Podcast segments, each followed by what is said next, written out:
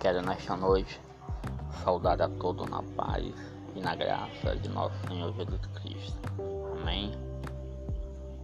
Que Deus abençoe. Nós iremos começar mais um programa e hoje programa especial com a participação do pastor, uma pregação abençoada, pastor Márcio Prado.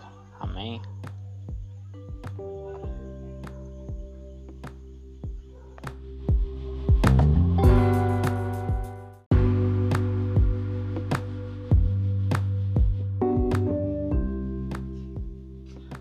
Aqui na sua rádio é o FM. É show de louvor.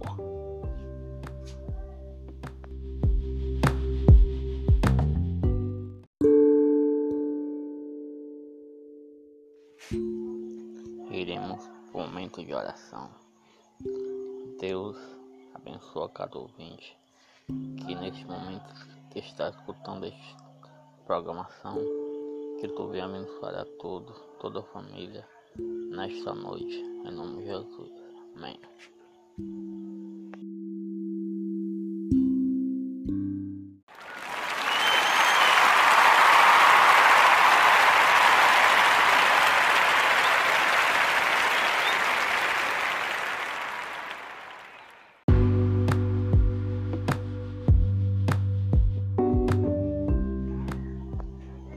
Nós iremos ouvir um louvor antes da pregação desta noite.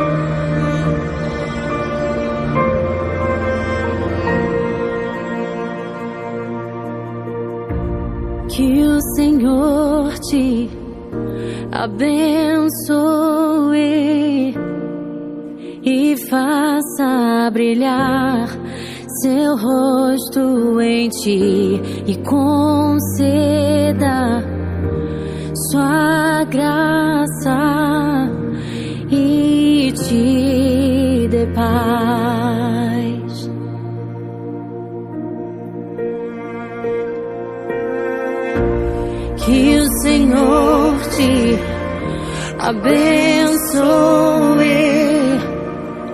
e faça brilhar seu rosto em ti e conceda sua graça e te dê paz.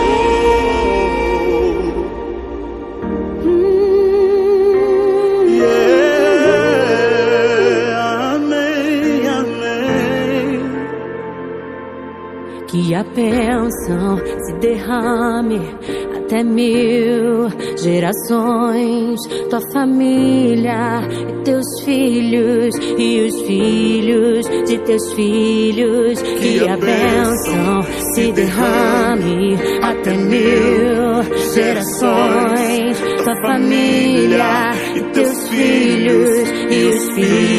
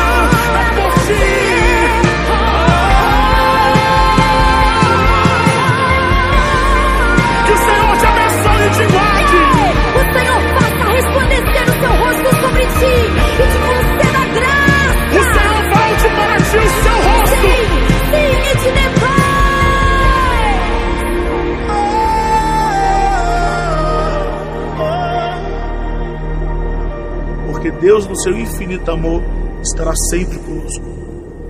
O Senhor volte para ti o seu rosto e te dê paz.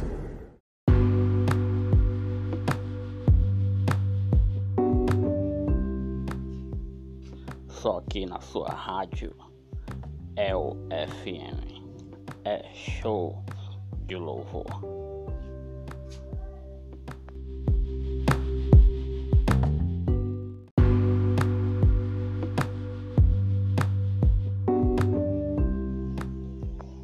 Agora sim nós iremos ouvir uma poderosa palavra do Senhor com o pastor Márcio Prata.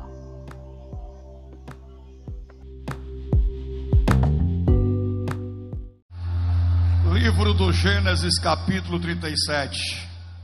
Jacó habitou na terra de Canaã, aonde seu pai tinha vivido como estrangeiro. Esta é a história da família de Jacó. Quando José tinha 17 anos, quando José tinha 17 anos, pastoreava os rebanhos com seus irmãos, ajudava os filhos de Bila e os filhos de Zilpa, mulheres de seu pai, e contava ao pai a má fama deles.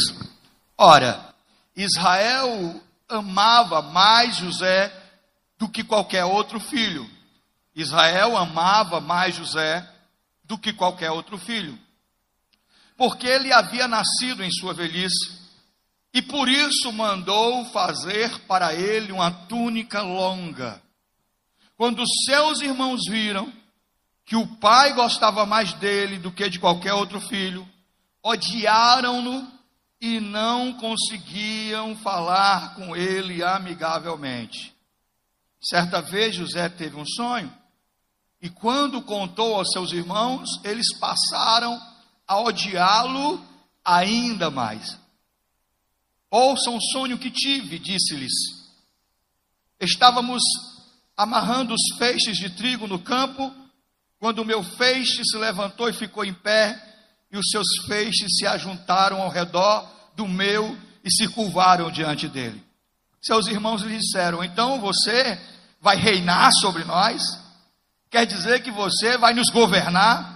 E o odiaram ainda mais por causa do seu sonho e do que tinha dito. Depois teve outro sonho e contou aos seus irmãos: Tive um outro sonho. E desta vez o sol e a lua e onze estrelas se curvavam diante de mim. Quando contou ao pai e aos irmãos, o pai o repreendeu e lhe disse: Que sonho foi esse que você teve? Será que eu, sua mãe, seus irmãos, viremos e nos curvaremos até o chão diante de você? Assim, seus irmãos tiveram ciúmes dele e o pai, no entanto, refletia naquilo. Amém? Sente-se, por favor. Sente-se, por favor. As grandes e maiores guerras, olha para cá. Nós estamos num, numa campanha de libertação profunda. Nós estamos nesse exato momento em guerra espiritual contra o inferno. Caso você não entenda, nesse momento de culto, de adoração, de louvor, nós estamos em guerra contra as trevas, em guerra contra o inferno. Existem pessoas que estão aqui nesta noite que não eram para estar. Existem pessoas que estão aqui nesta noite, o fato delas estarem aqui já causou um grande reboliço no mundo espiritual. Porque o inimigo sabe que o tempo dele, o tempo do domínio dele sobre a vida destas pessoas está chegando ao fim. E ele sabe disso. Você está me ouvindo? Nós estamos aqui em guerra contra o inferno e em guerra espiritual. Enquanto você está louvando, adorando, buscando, clamando, e o fato de você estar aqui já causa essa efervescência no mundo espiritual. Porque existem forças contrárias, opositoras, que lutam para manter a sua vida do jeito que ela está, que lutam para manter você numa situação de estagnação, de escravidão espiritual, numa situação de sofrimento, de uma derrota permanente, vivendo uma porcaria de vida permanente. E quando você tem essa iniciativa de querer mudança, e quando você acredita que esta mudança vai acontecer através da presença e do poder de Deus na sua vida, então o inferno se revolta contra você. Você está me ouvindo? Por isso que é importante você receber essa palavra. Por isso que é importante você não perder o seu foco, a sua atenção.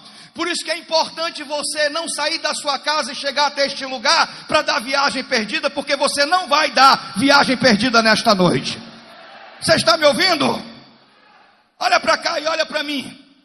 Eu já preguei diversas vezes sobre José. É um personagem fascinante e é um dos mais fascinantes da Bíblia para se pregar. Porque podemos extrair lições das mais diversas da sua vida, da sua personalidade, da sua trajetória. José é uma tipologia de Cristo. Eu não posso pregar sobre José sem antes trazer e enfatizar essa informação. José é uma tipologia. Existe uma matéria na teologia chamada de tipologia bíblica. José é uma tipologia de Cristo. José foi traído, Jesus também foi. José foi vendido, Jesus também foi. José foi caluniado, Jesus também foi. José sofreu, Jesus também sofreu. José foi exaltado, Jesus também foi exaltado. Amém? Então José é uma tipologia de Cristo. As lições que eu quero extrair hoje é sobre a liderança de José como resgatador da sua família. Por favor, diga para quem está perto de você: Deus tem o propósito de levantar você como um profeta para sua família. Amém? Deus quer levantar você como um profeta para sua família. Diga isso com mais força, diga isso mais alto, diga isso para quem está perto de você. Fale bem alto para quem está perto de você. Deus quer levantar você como um profeta para sua família. Você está me ouvindo?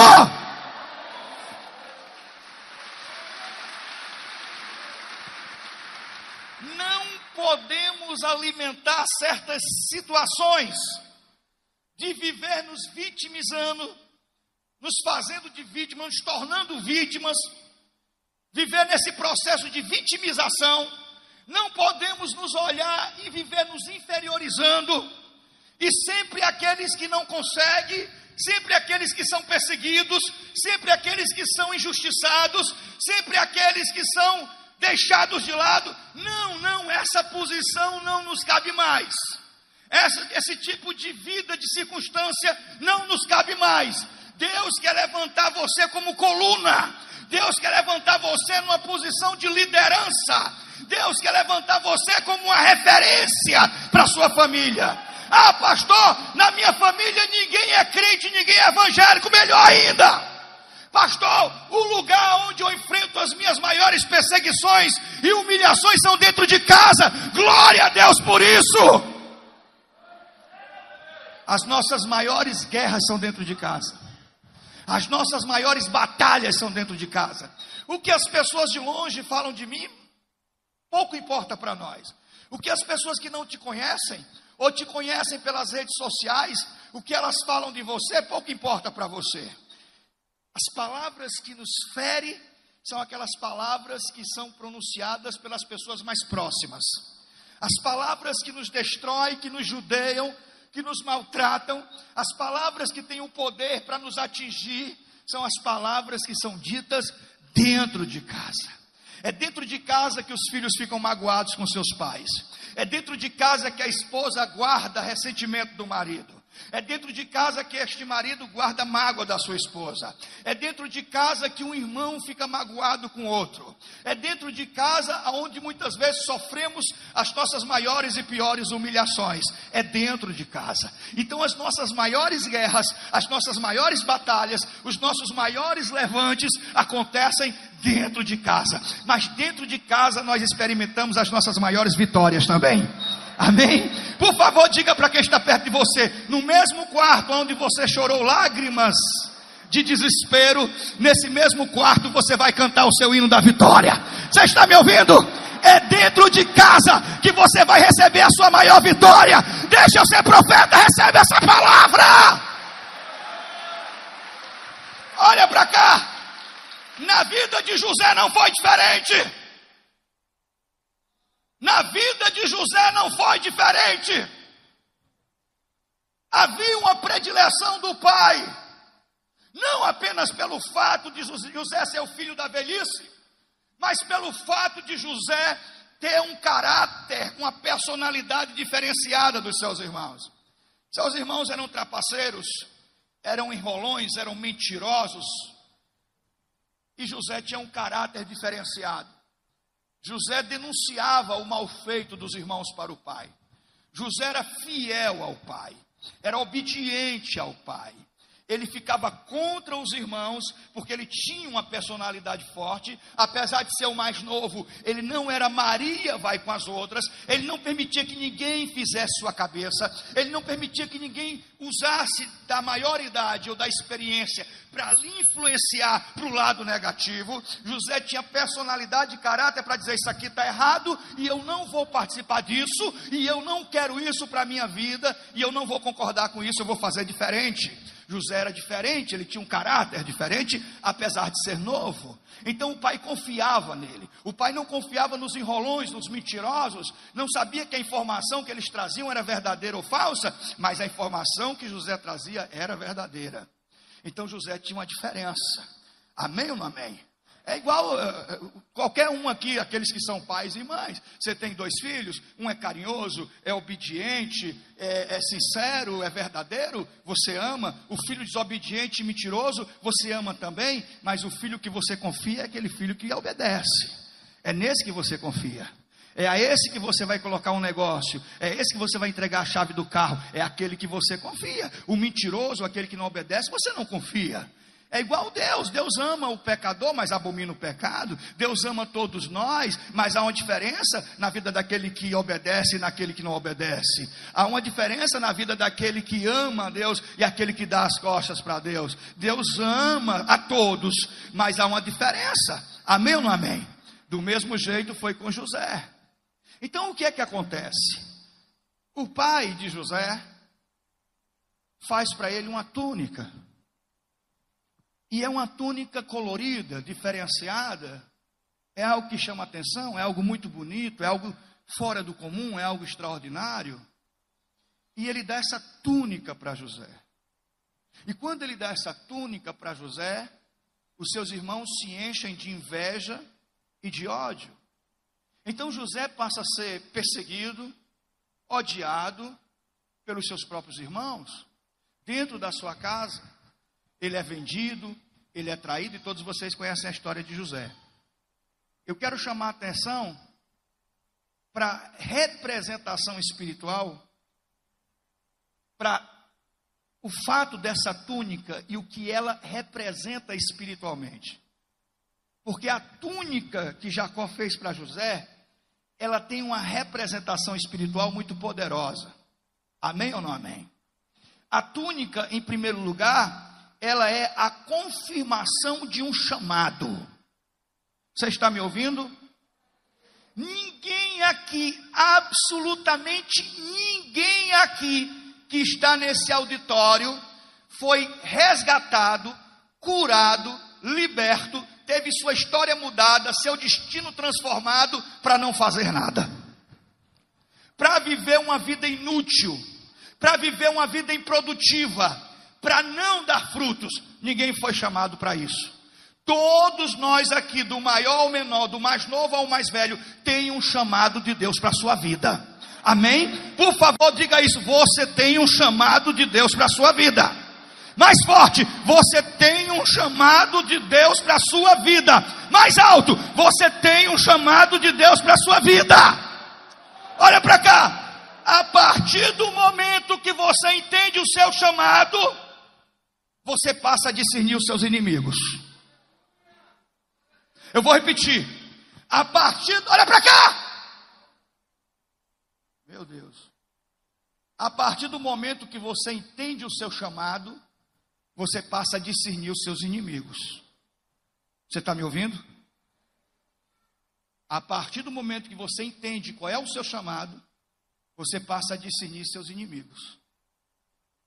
Quando você entende que o seu chamado, que no meio da sua família, Deus escolheu você, e Deus escolheu você como liderança, como um profeta, para através de você, Deus arrastar toda a sua família para a presença dEle, quando você entende isso, você começa a discernir que o seu inimigo não é o seu irmão, que o seu inimigo não é a sua sogra, que o seu inimigo não é a sua cunhada, que você não tem que ficar alimentando certos sentimentos, porque tudo que o inimigo quer é levantar essa pessoa contra você, para através das ofensas dela e através daquilo que ela faz contra você, você desistir de lutar por ela. Você está me ouvindo? É por isso que a Bíblia diz que a nossa luta não é contra carne nem sangue, não é contra seres humanos, a nossa luta é contra principados e potestades. Não é contra a pessoa que eu estou lutando, mas é contra esse poder que está influenciando a vida dela. Não é contra aquele ser humano que eu estou lutando, mas é contra as hostes espirituais que governam a vida dela. Não é contra carne e sangue, é contra principados e potestades. Amém ou não amém? Então não se nivele por baixo. Não dê lugar para certas situações, para certos sentimentos. Não cabe a mim viver magoado, revoltado com coisa com qualquer pessoa. Ah, pastor, você lembra o que aquela pessoa fez com você? Pastor, o senhor se lembra daquele traíra, daquele falso lá que falou mal de você? Já está perdoado, meu irmão. Você está me ouvindo? Ah, pastor, eu tenho um negócio para falar para o senhor. Tem coisas que a gente vive muito melhor sem saber. Você sabia disso? Diz aí, tem coisas que você vive muito melhor sem saber. Pare de se nivelar por baixo. Não dê ouvidos para certas fofocas que só vêm nos seus ouvidos para inflamar e envenenar sua alma, para fazer com que certos sentimentos comecem a reinar, a governar a sua vida. Você é muito melhor do que isso. Você é muito maior do que isso. Você é muito mais excelente do que isso. Você está me ouvindo? Você pode glorificar o Senhor por isso?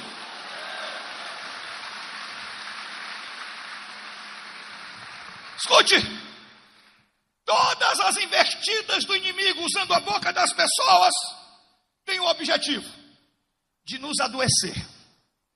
Diz aí para quem está perto de você: o inimigo quer ver você doente. Você está me ouvindo? Ele quer ver você doente. Ora, quem é que não adoece quando vive uma vida sem paz? Se você não tem paz, você não come direito, você não dorme direito.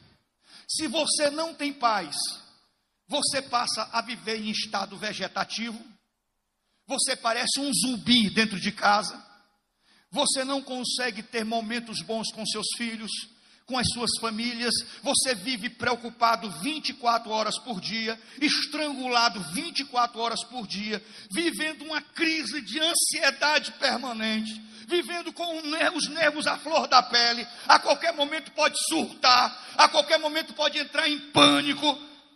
O que é isso? É adoecer. Algumas pessoas chegaram aqui doentes hoje. Toda investida do inimigo tem o objetivo de nos adoecer. Quem é que não adoece quando vive magoado? Qual é a mulher que não adoece quando ela vive magoada e ofendida? A primeira coisa que ela perde é o seu amor próprio, é o seu brilho, é a sua alegria, é o seu prazer pela vida. Toda investida do inimigo tem um projeto, um objetivo de nos adoecer. E quando é que nós ficamos doentes? É quando nos permitimos ser atingidos. Amém ou não amém? Quando eu não entendo o meu chamado, quando eu não entendo o propósito de Deus para a minha vida, quando eu não entendo que o que Deus tem para mim é algo muito maior, eu me permito ser atingido. Você já pensou? Se eu for atingido pela crítica de alguém, pela maldade de alguém, pelo comentário, pela calúnia, pela mentira de alguém, e eu me deixo atingir, eu não subo nesse altar. Você sabe por que, que eu subo nesse altar? Porque eu tenho convicção de que Ele é maior na minha vida. Eu tenho convicção de quem eu sou na presença dEle. E eu já aprendi, olha para cá, eu já aprendi a discernir o meu inimigo. Eu sei qual é o alvo dele, eu sei qual é o objetivo dele, mas aqui ele não entra. Pode glorificar o Senhor. Diz aí para quem está perto de você: não se permita ser atingido pela maldade, pela calúnia, pela inveja, pelas palavras malignas de ninguém. Nenhuma palavra maligna vai ter o poder de atingir você. Ah, se você recebesse essa verdade, não ficasse com essa cara. É, é, é parece que está no outro planeta. Se você entendesse essa verdade. Porque no meio da semana alguém vai falar alguma coisa. E você vai chorar num quarto escuro. Porque o marido chegou para você e disse: Olha, você não está mais com nada. Não tenho mais nem desejo por você. Você, para mim, para mim, você e um porte é a mesma coisa. Você deixou de ser uma mulher interessante para mim. Você enfeiou, você, você embarangou. Você é uma baranga. Aí a mulher chega aqui, meu Deus do céu. destruída na sua autoestima, no seu amor próprio. Porque a pessoa que deveria lhe colocar para cima foi justamente a pessoa que lhe colocou para baixo. A pessoa que, lhe, que devia lhe proteger, lhe dar salvaguarda, a pessoa que deveria estar do lado ali, sustentando, foi justamente a pessoa que o inimigo usou para derrubar. Algumas pessoas se permitem, algumas pessoas se permitem ser atingidas. E o que eu aprendo com José é que a inveja, a maldade, as conspirações, o ódio não lhe atingiam, ele não se deixava, não se permitia ser atingido por ninguém, porque ele sabia que Deus tinha um objetivo muito maior. Era salvar justamente aqueles que se levantavam contra ele. Era resgatar justamente aqueles que lhe odiavam, que eram seus próprios irmãos. Quando você entende o seu chamado, você aprende a discernir os seus inimigos. Amém ou amém? Então diz aí: não se deixe e não se permita ser atingido pela inveja, pela maldade de ninguém. Amém. Ah, meu Deus! Olha para cá. Olha para mim. Nem preocupado com o comentário das pessoas, com o que elas falam, com o que elas dizem, não me interessa. Não me interessa.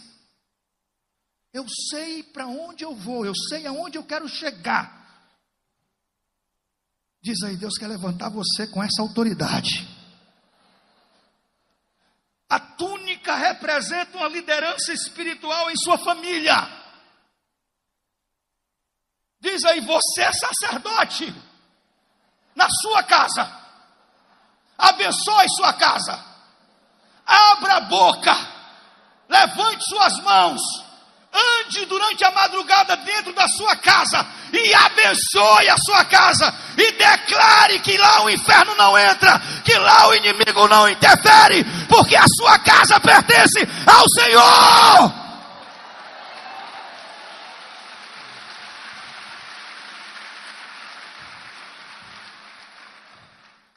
Diz aí, você diz, você não é mais a vítima, o coitado.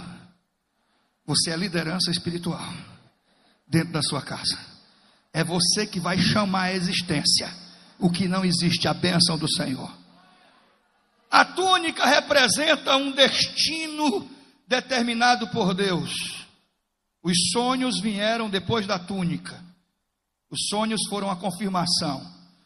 A túnica representa a autoridade como um príncipe que precisa ser respeitado. Então eu vou dizer aqui uma verdade espiritual que eu quero que muito que você guarde no seu coração. Escute o que eu vou lhe dizer agora. Porque essa verdade aqui tem marcado a minha vida e o meu ministério. Ninguém cresce ou chega em qualquer lugar ou em qualquer posição sem uma bênção liberada por Deus através de alguém que Deus levantou na tua vida para te abençoar. Você está me ouvindo, meu irmão? Isso, isso marcou o meu ministério. Olha para cá. Tem gente que nem entendeu o que eu falei, não deu a mínima importância, tem problema não. Escute: ninguém cresce ou chega em qualquer lugar ou em qualquer posição sem uma bênção liberada por Deus, através de alguém que Deus levantou para te abençoar. Ninguém cresce ou chega em qualquer posição ou em qualquer lugar sem uma bênção liberada por Deus, através de alguém que Deus colocou na tua vida para te abençoar. Você está me ouvindo? O nome disso é unção. A mesma unção que Deus derrama sobre a minha vida é a unção que alcança os meus pastores, é a unção que alcança os meus obreiros, é a unção que alcança minhas ovelhas, é a unção. Você está me ouvindo? A unção que Deus derrama sobre a sua vida é a unção que Deus vai usar para abençoar a sua família. Ninguém chega em qualquer lugar ou em qualquer posição sem uma bênção determinada por Deus através de alguém que Deus usou para te abençoar. Então, assim como Deus tem me usado para te abençoar, Deus vai usar você para abençoar a sua família. E o que é que o Senhor está querendo dizer, pastor? Libere a palavra. Diz aí para quem está perto de você: libere a palavra. Libere a palavra. Você está me ouvindo? Libere a palavra. Libere a palavra. Diz aí para quem está perto de você. Às vezes você fala demais. As tuas palavras podem ser bênção ou maldição. Assim como uma palavra liberada no ambiente de fé, ela se transforma em uma palavra profética, ela ganha vida no mundo espiritual. Uma palavra liberada no ambiente de fé. Do mesmo jeito, uma palavra liberada no ambiente de ódio, de raiva, você não presta, você é um desgraçado, você nunca vai ser nada na vida, você é uma prostituta, você é uma quenga, você não vale nada, você só se junta com quem não presta, você nunca vai ser gente, você nunca vai ter nada na vida. Essas palavras, elas ganham vida no mundo espiritual porque a palavra que você liberou com raiva, com ódio, o inimigo vai tomar proveito dela, vai se apropriar dela e vai trabalhar para que aquilo que você falou, aquilo que saiu da sua boca, se torne verdade na sua vida. O diabo vai trabalhar para isso. A Bíblia diz que da mesma fonte não pode jorrar água doce e água amarga. Ou ela jorra água, água doce, ou ela jorra água amarga. Da mesma fonte não pode sair bênção ou maldição. Ou você é bênção ou você é maldição. Então não abra mais a sua boca para lançar mal palavra. Você está me ouvindo? Você está me ouvindo? Libere a palavra de Deus. Libere palavra de vida, libere palavras de vitória. Você está ouvindo? Libere palavras que curam a alma, libere uma palavra que transforma o ambiente, libere uma palavra que repreende o mal, que repreende a morte. Seja um profeta, libere a palavra. Pode glorificar o Senhor. Ah, irmão. Você não sabe o poder da palavra no livro do profeta Ezequiel? A Bíblia diz que o Senhor pega o profeta Ezequiel e, numa visão espiritual, lhe faz andar no meio de um vale de ossos secos e faz ele passear no meio daquele vale de ossos secos, num cemitério de ossos. Olha para cá!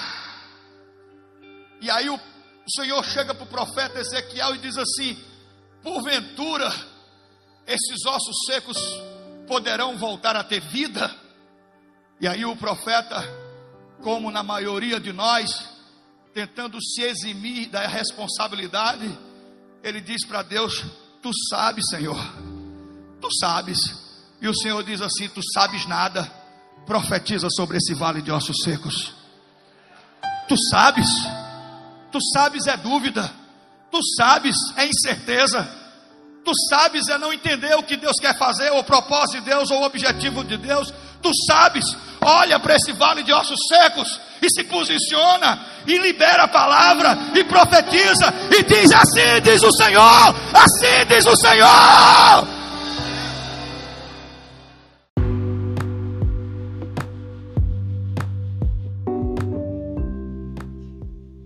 Só aqui na sua rádio é o FM é show de louvor.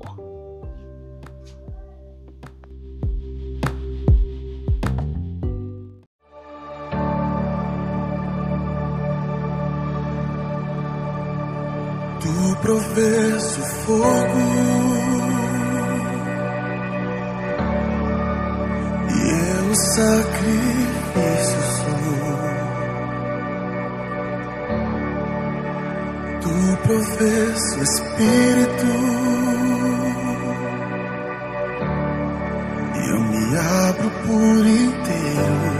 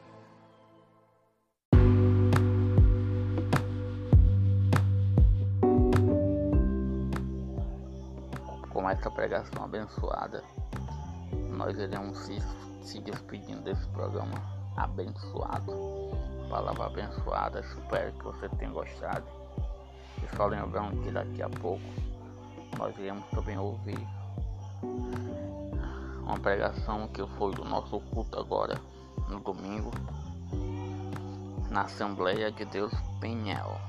Fique ligado.